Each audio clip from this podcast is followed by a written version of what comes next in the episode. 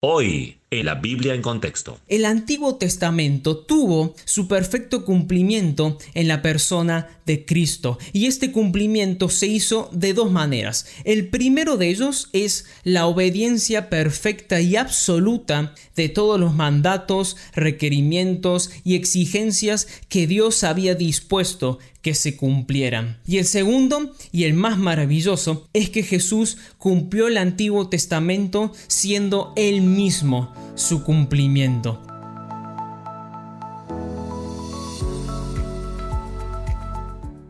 Bienvenidos a la Biblia en Contexto, un programa que tiene por objetivo el estudio profundo y delicado de la palabra de Dios. Seguimos trabajando en la miniserie sobre el Antiguo Testamento con el objetivo de encontrar y desarrollar nuevas percepciones que nos permitan deleitarlos en la obra que Cristo hizo en la cruz. Es así que te invitamos a que puedas escuchar a continuación la segunda parte de esta miniserie que hemos titulado ¿Por qué es importante estudiar el Antiguo Testamento? Continuamos desarrollando los conceptos que hemos abordado en el episodio anterior. He estado escuchando y leyendo sus opiniones acerca de esta miniserie y me pone muy contento saber que está siendo de bendición para muchos de ustedes. Quiero hacer una breve recapitulación del episodio anterior para que todos tengamos en claro las cosas que hemos estado estudiando y hablando. Habíamos dicho que en el Antiguo Testamento se nos revela el plan de redención y que esto es muy importante para comprender la obra que el Señor Jesús hizo en la cruz por nosotros. En el episodio de hoy vamos a ir un poco más allá, buscando más riquezas que el Antiguo Testamento pueda enseñarnos. Es así que en esta ocasión el hilo conductor de este episodio es el siguiente. La fe cristiana se sustenta en el Antiguo Testamento. Si bien la afirmación es bastante clara y sencilla, al mismo tiempo puede hacerte ruido en la cabeza. Estamos acostumbrados a ver al cristianismo como una religión separada, completamente diferente y ajena a las promesas y pactos del Antiguo Testamento. Hay gente que cree que Jesús vino a la tierra a instaurar un nuevo pacto porque la alianza que Dios había hecho con Israel era imposible de cumplir y no tenía ningún tipo de validez. Sumado esto, las exigentes prohibiciones y ritos que Dios había determinado para su pueblo hacían del Antiguo Testamento un pacto extremadamente bárbaro y anticuado. La verdad es que la Biblia desacredita totalmente estas opiniones y deja en evidencia la importancia del Antiguo Testamento para la consumación de la obra redentora. Es así que me gustaría que podamos ir a la Biblia para trabajar esta idea con más detalle. Pero antes, quiero que prestes atención a lo siguiente. Como habíamos mencionado en el episodio anterior, el cumplimiento de la ley y las profecías era el propósito que se le había dado al Señor para cumplir. Sin embargo, los escribas y fariseos ven en la persona de Jesús un peligro muy grande. Ellos observan que las enseñanzas, milagros y discursos que el Señor daba a las multitudes quebrantaban la tradición de los ancianos y, en ocasiones, según ellos, la ley de Moisés. Veían a Jesús casi como un hombre revolucionario, dispuesto a cambiar todas las formas e ideas que Dios les había revelado por medio de las escrituras. El problema aquí es que ellos no tenían el discernimiento para entender lo que Jesús estaba haciendo.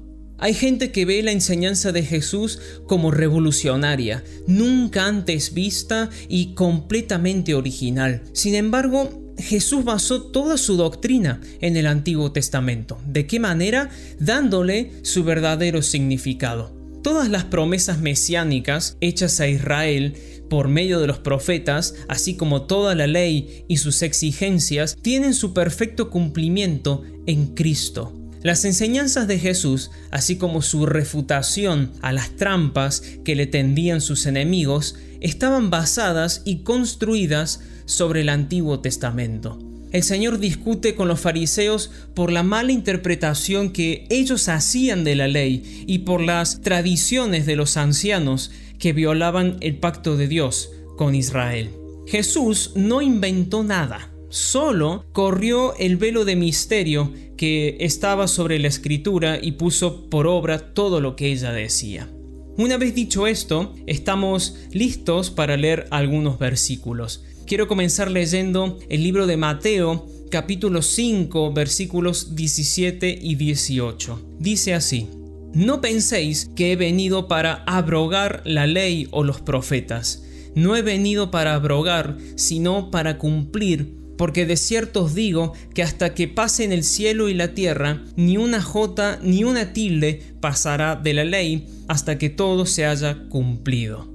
Me parece curioso cómo Jesús comienza el versículo, no penséis. Esto refuerza el comentario que había hecho hace momentos. Los judíos que no creían en el Señor lo veían como un hombre agitador de masas, como un provocador que buscaba rebelarse contra el orden que Dios había establecido por medio de la ley entregada a Moisés. A pesar de que Jesús utilizó formas y métodos particulares para comunicar las verdades divinas, él conocía sus adversarios y sus pensamientos. Por eso él dice en Juan capítulo 8 versículo 37, pero procuráis matarme porque mi palabra no haya cabida en vosotros. Sus enemigos estaban tan ocupados en destruirlo que no prestaron atención a sus palabras y obras. Los fariseos se deleitaban en la meditación de la escritura. Jesús también lo hacía, pero le agregaba algo más. Acompañaba la meditación con la acción. Jesús ponía por obra todas las palabras que la ley exigía. Pero no solo eso, sino que además le agregaba lo más importante, la correcta motivación del corazón. Ahora bien, no quiero que malinterpretes todo lo que te he mencionado hasta aquí. Jesús amaba las escrituras, se deleitaba en ellas. Las palabras que se hallaban en ese libro sagrado las había dado Dios a los hombres para que la cumpliesen. Y te digo más, producto de su conocimiento de la palabra de Dios, él pudo cumplir absolutamente todo el propósito que se le había encomendado. En resumen, Jesús amaba y cumplía la escritura pero estaba en contra totalmente de la tradición de los ancianos e intérpretes de la ley. ¿Por qué a Jesús no le agradaba eso? Sencillamente porque esas tradiciones invalidaban los verdaderos mandamientos que Dios había ordenado. De hecho, en un momento Jesús les dice a los fariseos, habéis invalidado el mandamiento de Dios por vuestra tradición. Para un poco más de contexto respecto a este tema, te animo que puedas leer con detenimiento Mateo capítulo 15 versículos del 1 al 9.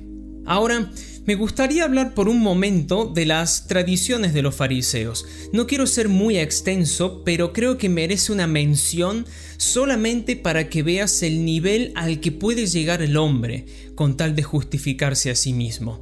Los fariseos y escribas se dieron cuenta que era absolutamente imposible cumplir con todas las exigencias que Dios requería en su ley. Es así que se las ingeniaron para inventarse un sistema de tradiciones e interpretaciones que eran mucho más sencillas de seguir y guardar que la ley misma. La verdad es que era un entramado de leyes muy rebuscadas y mucho más complicadas que la misma ley de Dios, pero tenían el mérito de que eran mucho más alcanzables y realizables para el esfuerzo humano. Para que tengas una mejor idea, estos religiosos dividieron los mandamientos de la siguiente manera. 365 mandamientos negativos y 250 mandamientos positivos. La clave estaba en que estos maestros enseñaban que cumpliendo cada una de estas ordenanzas uno era acepto delante de Dios. Dicho de otra manera, la justificación del pecador era mediante el fiel cumplimiento a todas las disposiciones y preceptos legales que los intérpretes habían mandado. Todos estos mandamientos redujeron de manera alarmante y contundente la verdadera enseñanza bíblica que Dios deseaba transmitir a su pueblo. Ahora, el gran descontento de los fariseos con Jesús se daba porque sus enseñanzas iban en contra de sus tradiciones. Los discursos y obras del Señor no reducían la verdad bíblica, sino que las cumplía con poder y autoridad. Entonces, vemos que Jesús no solo devolvió la dignidad y el respeto que la ley se merecía, sino que también vivió a ese nivel humanamente imposible que detallábamos antes. Me gustaría que podamos continuar analizando el versículo de Mateo. Abrogar significa sencillamente derribar o destruir por completo. En otras palabras, es hacer inútil o invalidar. El ministerio de Jesús no tenía por objetivo instaurar un nuevo orden, derribando todo lo anterior. Todo lo contrario, primero tenía que cumplir el antiguo pacto para que pudiera comenzar el nuevo pacto. Creo que de nada sirve que continuemos hablando de esto si no dedicamos brevemente algunas palabras a la ley. Si bien vamos a dedicar un episodio exclusivamente para explicar diversas cuestiones de ella, sí quiero remarcar algunas cosas importantes. Y es que si no entendemos la ley que Dios entregó a los hijos de Israel en el desierto, no podemos entender la doctrina de la justificación por la fe. La ley es un reflejo del carácter, de la santidad, del propósito y de la voluntad de Dios. Son todas las disposiciones que Dios desea y exige que el hombre cumpla para poder estar delante de su presencia. Dios es inmutable, es decir, no cambia. Por tanto, si no hay sombra de variación en él, su ley tampoco cambia. La ley de Dios sirve para los hombres de todos los tiempos, no distingue entre culturas ni caprichos de los hombres, y no fue dada para que el hombre la interpretara como quisiera, tampoco para que se amoldara a la voluntad humana sino para la alabanza de su nombre y para vivir en santidad e integridad delante de él. Dios nunca rebajó su estándar. ¿A qué me refiero con esto? Nunca disminuyó su exigencia. O se cumplía todas las palabras de la ley o no se cumplía nada. En otras palabras, Dios no negocia sus atributos para complacer al hombre y su imperfección. Pero falta algo más. No bastaba solo con cumplir, sino que la motivación del corazón debía ser la correcta para que el nombre del Señor pudiera ser glorificado como se merece. Ahora, si lo que acabo de decirte te agobió al punto de decir quién puede obedecer completamente a Dios para ser salvo, entonces no solo entendiste lo que dije, sino que también ya estás encaminado para entender la obra de Cristo. El problema que tenemos nosotros es que somos pecadores. Está en nuestra naturaleza pecar y desobedecer a Dios. Por eso decimos que no somos pecadores porque pecamos, sino que pecamos porque somos pecadores. La desobediencia de Adán produce en él y en su descendencia ser destituidos de la gloria de Dios. Producto de ese acto, el pecado entró en el mundo y tomó al hombre como esclavo. Entonces, vemos que la ley de Dios es como un espejo para nosotros y cuando nos miramos en él claramente estamos en falta. En definitiva, la ley está para mostrarle al hombre la distancia que existe entre él y Dios. Pero la buena noticia del Evangelio es que Dios se proveyó de alguien para cumplir con todas sus demandas. Lo fantástico de esto, querido amigo, es que el Antiguo Testamento tuvo su perfecto cumplimiento en la persona de Cristo y este cumplimiento se hizo de dos maneras. El primero de ellos es la obediencia perfecta y absoluta de todos los mandatos, requerimientos y exigencias que Dios había dispuesto que se cumplieran. Y el segundo y el más maravilloso es que Jesús cumplió el Antiguo Testamento siendo él mismo su cumplimiento. No solamente explicó la ley y le brindó su significado pleno, sino que dijo e hizo lo que Él es. ¿A qué me refiero con esto? Jesús enseñó y puso por obra el amar a los demás porque Él es amor enseñó y puso por obra la justicia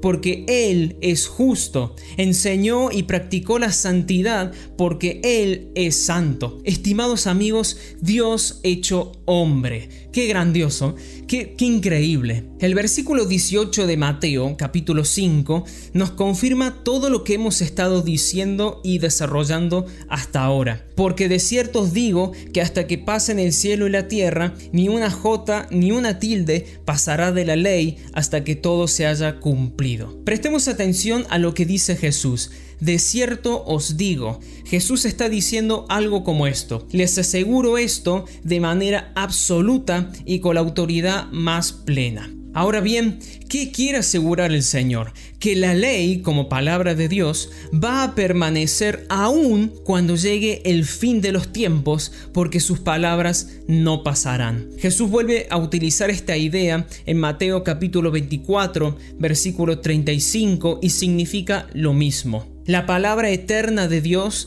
permanece para siempre. Dicho de otra manera, la palabra de Dios posee todos los atributos y cualidades de Dios mismo. Por tanto, si Dios es eterno, su palabra es eterna. Si Dios es inmutable, su palabra es inmutable. Si Dios es santo, su palabra es santa. Si Dios es atemporal, su palabra es atemporal. ¿Qué significan la J y la tilde? Bueno, si bien la traducción de estas dos palabras proceden del griego, para los oyentes judíos del tiempo de Jesús, la J viene a representar la letra más pequeña del alfabeto hebreo. La tilde se refiere a las pequeñas marcas que permiten distinguir una letra hebrea de otra. ¿Qué quiere decir todo esto? Que la letra más diminuta de la ley, así como la parte que puede parecer más pequeña e insignificante de la palabra de Dios, será completamente cumplida y ejecutada. Entonces, para concluir con la idea, el orden de preeminencia de la palabra hablada por Dios es el siguiente. Dios habló y comunicó su palabra. Los profetas afirmaron, reforzaron y proclamaron la verdad y Cristo cumplió la palabra que Dios había ordenado por medio de la ley y sus profetas. Estimados amigos, aceptar la autoridad de Cristo es aceptar la autoridad de las escrituras y viceversa. Si no aceptamos alguno de estos dos puntos, estamos negando la obra de Cristo. Creo que es de suma importancia meditar en este tema que hemos abordado con mayor detenimiento y considero que este episodio nos sirve de base para poder estudiar más adelante una de las doctrinas más importantes de la iglesia cristiana, la justificación por la fe.